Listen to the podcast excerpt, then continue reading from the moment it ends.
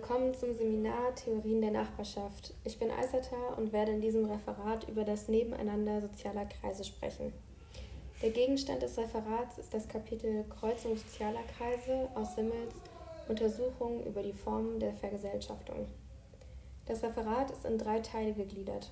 Zuerst werde ich einen kurzen Leseeindruck geben und den Text kurz in seinen historischen und biografischen Kontext einbetten. Dann werde ich die Lektürefragen anhand von Zitaten und meiner Interpretation dieser beantworten und versuchen, die Hauptthese möglichst klar darzustellen. Und zuletzt spreche ich über zwei oder ein paar mehr für mich interessante Aspekte des Kapitels und stelle weiterführende Diskussionsfragen. Das ist das erste Mal, dass ich etwas aufnehme, deswegen bitte ich euch über alle Ms und Fehler einfach hinwegzuspulen.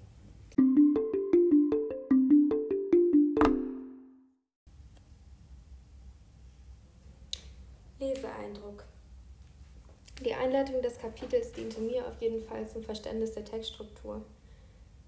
Simmel beginnt sehr allgemein damit, dass er Zeit und Raum für zufällige Konstanten hält und dass sich eine Theorie erst erkennen lässt, wenn das Gleiche in mehreren oder andersartigen Verbindungen über diese beiden Konstanten hinweg auftaucht. Hiermit beruft er sich auf seine Auseinandersetzung mit Kants Theorie von Zeit und Raum. Das Kapitel lässt sich als eine mehrdimensionale Karte verstehen. Die Fläche der Karte ist der geografische Raum. Die dritte Dimension sind die Zeiten, also die einzelnen geschichtlichen Epochen, die er auswählt, um Verbindungen zwischen Menschen und den anderen beiden Dimensionen zu erkennen. Es passiert also viel. Wie mit einer Lupe geht er von einem Punkt der Karte zum nächsten und diese schnell wechselnden Detailansichten haben es mir als Leserin schwer gemacht, eine Struktur zu erkennen. Vielleicht gibt es auch keine, denn selbst wie lange er mit seiner Lupe über einer Stelle der Karte bleibt, ist willkürlich. Eine weitere Besonderheit, die sich durch den gesamten Text zieht, ist Simmels Schreibstil.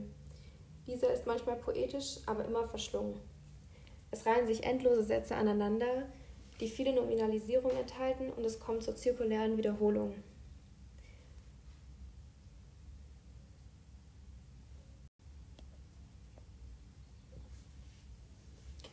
Kontext.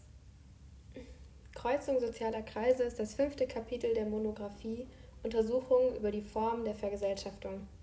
In diesem Buch behandelt Georg Simmel die Themen Gesellschaft, Gruppendynamik und das Verhältnis des Individuums zur Gruppe aus soziologischer Perspektive.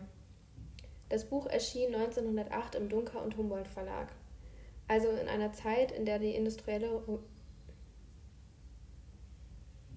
also in einer Zeit, in der die industrielle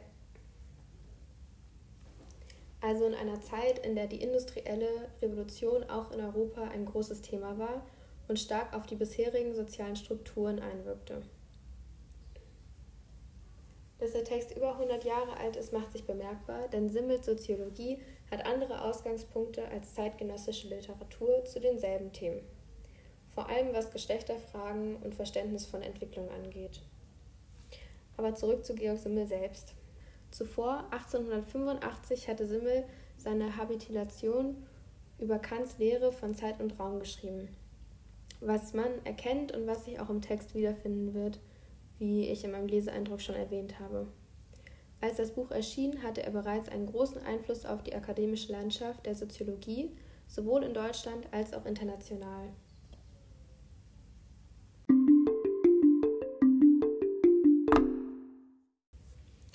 Zum zweiten Teil meines Referats, dem inhaltlichen. Lektürefragen. Gründe für die Herausbildung sozialer Kreise. Hauptgründe für die Herausbildung sozialer Kreise sind für Simmel räumliche Nähe, psychologische Nähe und gemeinsame Interessen. Während einige Gründe aus dem Zufall herausgeboren sind, sind andere die Folge einer Entscheidung. Es gibt also passive und aktive Gründungen für die Bildung und die Zugehörigkeit zu einem sozialen Kreis. Ein Beispiel für räumliche Nähe ist die Dorfgemeinschaft. Hier ist die Lokalität der einzige Grund für die Zugehörigkeit an der Gemeinschaft. Ein Beispiel für psychologische und äh, räumliche Nähe ist die Familie, in die wir hineingeboren werden. Und ein Beispiel für gemeinsame Interessen ist ein militärisch organisiertes Heer. Die Entscheidung für Freiheit macht den Unterschied zwischen aktiver Kreisangehörigkeit und passiver Kreisangehörigkeit aus. Hierzu schreibt Simmel auf Seite 458 Überhaupt untersteht der ganze angedeutete Typus der Entwicklung der Tendenz auf Vermehrung der Freiheit. Sie hebt zwar nicht auf, aber sie macht es zur Sache der Freiheit, an wen man gebunden ist. Außerdem erwähnt Simmel in seinem Text geschichtliche Veränderungen von Herausbildung von sozialen Kreisen. Das interpretiere ich folgendermaßen. Simmel meint, es gibt einen Unterschied in der Herausbildung der individuellen Persönlichkeit, wie sie stattfand, bevor und nachdem ein Mensch sich selbst aussuchen konnte, welchem Kreis oder welcher Gruppe er zugehörig ist.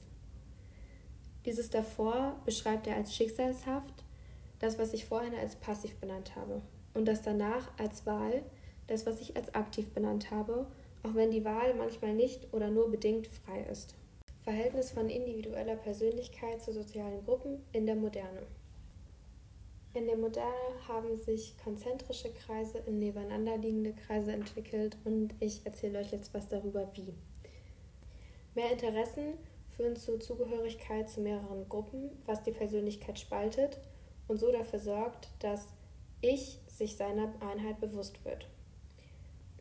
Das verstehe ich so, dass durch diese Überschneidung von vielen Kreisen, in denen sich ein Mensch befindet, dieser Mensch etwas entdeckt, das die Kreise eint, also die Mitte der sich überschneidenden Kreise, denn das, was alle Kreise miteinander gemeinsam haben, ist der Mensch selber und damit seine Persönlichkeit. Und hier kommt das Modell der konzentrischen und nebeneinander liegenden Kreise ins Spiel. Simmel bewertet es als Entwicklung einer Kultur, wenn sich die Kreise nebeneinander statt konzentrisch strukturieren. Das würde bedeuten, je weiter eine Kultur ist, desto selbstgewählter sind die Kreise, in denen sich das Individuum befindet.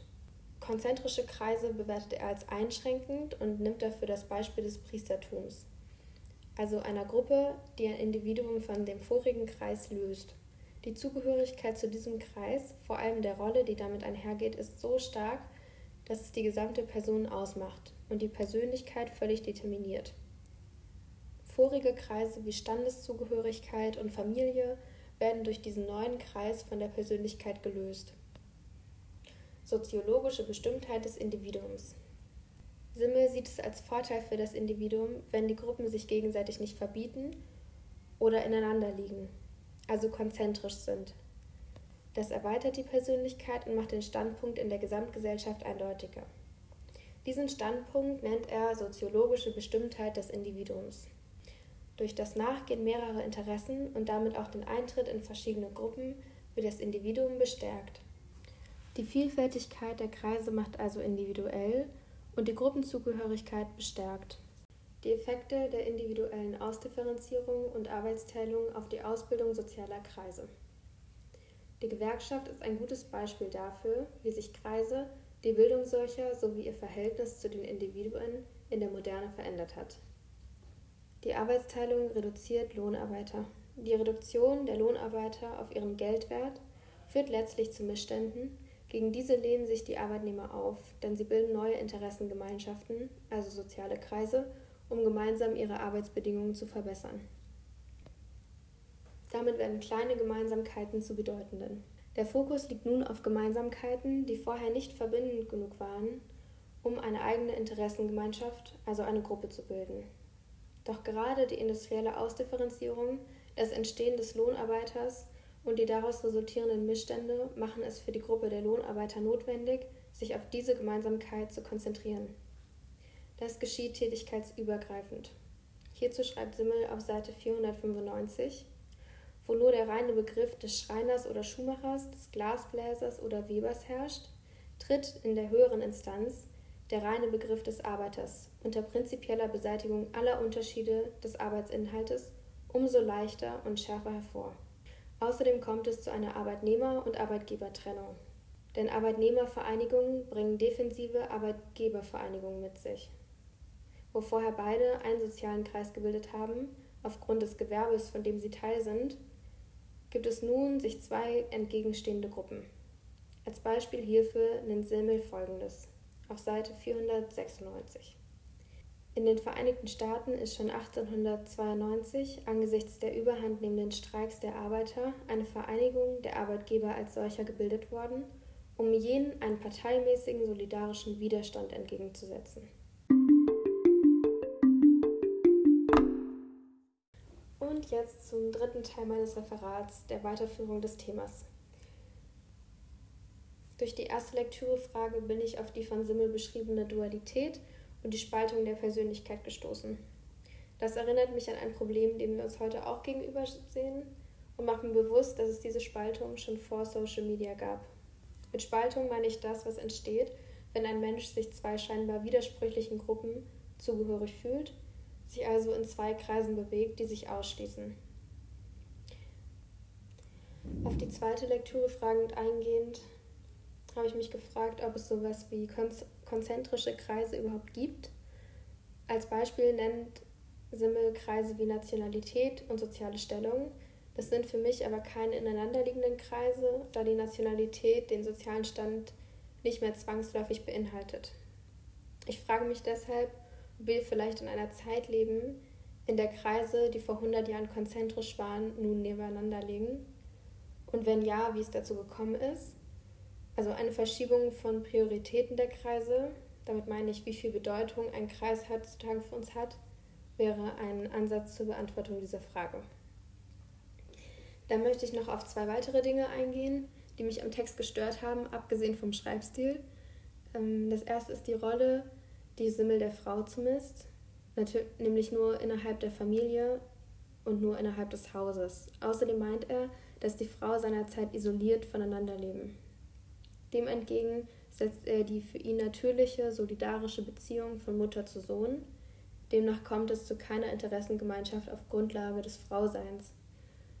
Für Simmel sind Geschlecht und soziale Rolle letztlich untrennbar und naturgegeben. Die zweite Sache ist sein Konzept von Kultur, das afrikanische Völker explizit ausklammert. Er bewertet Aborigines als kulturell tieferstehend und spricht von armseligen Wesen und ich glaube, das muss eigentlich nicht weiter erklärt werden.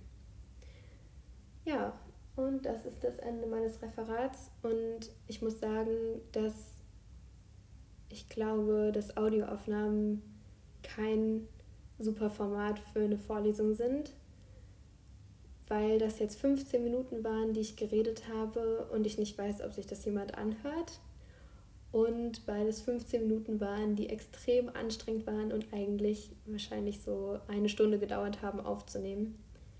Aber ich hoffe, ihr habt es bis hierhin geschafft und ich freue mich aufs nächste Referat und die Diskussionsrunde.